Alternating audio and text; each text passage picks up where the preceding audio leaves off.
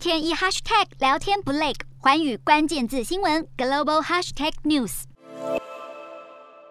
本周的国际新闻快评，我们继续关心乌克兰的局势。虽然乌俄双方近期接连进行了两轮的谈判，但是要立刻看到和平，恐怕仍有不小的难度。对普丁来说，十五万大军绝不能无功而返，否则面子挂不住；而对乌克兰而言，只要还有抵抗的能力，就不会愿意轻易低头，把自己的主权拱手让出。双方的僵局应该如何化解？全球都很难置身事外。联合国罕见的召开紧急会议，并且以压倒性的票数通过决议案，要求俄罗斯立刻停火。不过，大会的决议案并没有强势力，所以对现况恐怕也不会带来太大的改变。而各国对俄罗斯所实施的各种经济制裁，虽然来到了史无前例的强度，但是只要普丁能够继续掌握对俄罗斯国内的控制，就算经济制裁真的能让民众想要反弹，普丁都会强力的压制。因此，单独的想要靠经济制裁，来让俄罗斯国内政局出现变化，恐怕没那么容易。值得注意的是，经济制裁要有效果，就必须要真的能够完全切断俄罗斯的对外贸易，断绝俄国的收入。但是从联合国的表决情况来看，虽然有高达一百四十一个国家支持制裁俄罗斯，但是也有四十个国家仍不排除继续与俄罗斯互动。换句话说，俄罗斯只要能够保有部分的收入，可以继续支撑军队和维持社会力量的开销，普丁的权力就很难撼动。再说，西方国家家是否准备好面对没有普丁的俄罗斯了？拥有全球最大土地面积以及超过一点四亿的人口，如果政权出现变动，没人能保证后果必然会比现在更好。连在俄罗斯也有很多人根本没有经历过领导人不是普丁的年代，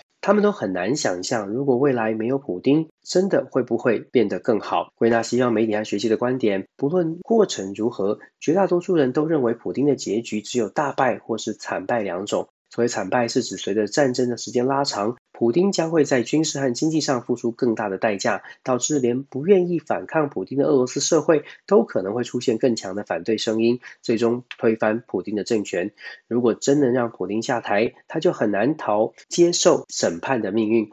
而这个结果对西方来说，就可以说是普丁惨败。民主同盟大胜，可是要达到这样的目标，取决于全球国家是否在对普丁制裁的议题上真的能够达成共识，愿意放下各自的利益，把制裁普丁变成第一要务。从联合国的表决情况来看，恐怕各国还需要更加的努力来说服彼此。民主国家预期的另一种结果是普丁大败，不是惨败，但是大败之后却没有失去政权。如果能逼退普丁，让他在乌克兰境内撤出。保住乌克兰的独立现况，也让民主的政府可以继续执政。普京退回俄罗斯，在未来数年甚至更长的时间承受经济制裁的之后的各种萧条，让俄罗斯的发展程度倒退数十年，大幅降低俄国对世界的威胁。如果是这样的结果，就可以算是普京大败。但是跳脱西方视角，换个角度来看，如果普丁能够在乌克兰的事件当中全身而退，西方所说的大败，就算只退回俄罗斯继续执政，在普丁的认知当中，恐怕就已经不算是输。的确，打不下乌克兰，也许面子挂不住，但是未来透过国内宣传，仍有机会可以塑造西方国家对俄罗斯不公和自己对抗西方强权无所畏惧的形象。因此，就算是世界对他有多大的批判，只要呃普丁能够继续执政，他就有机会可以继续在俄罗斯称霸。相较于西方国家认定普丁必败，从俄罗斯的观点来看，如果占领不了乌克兰全境，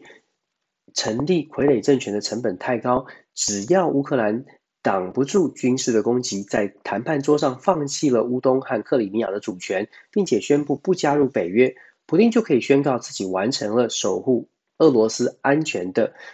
神圣使命。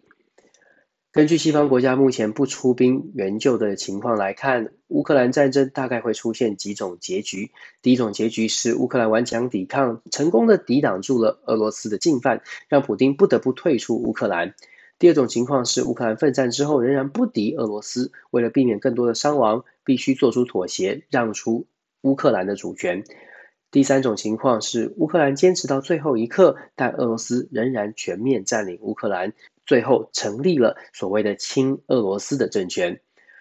没有人知道这场战争会如何收场，但是普丁只要能够退回俄罗斯继续执政，对他来说就没有输。如果普丁可以继续执政，不论俄罗斯人民会遭受到多大的经济打击，也不论西方世界如何评价胜负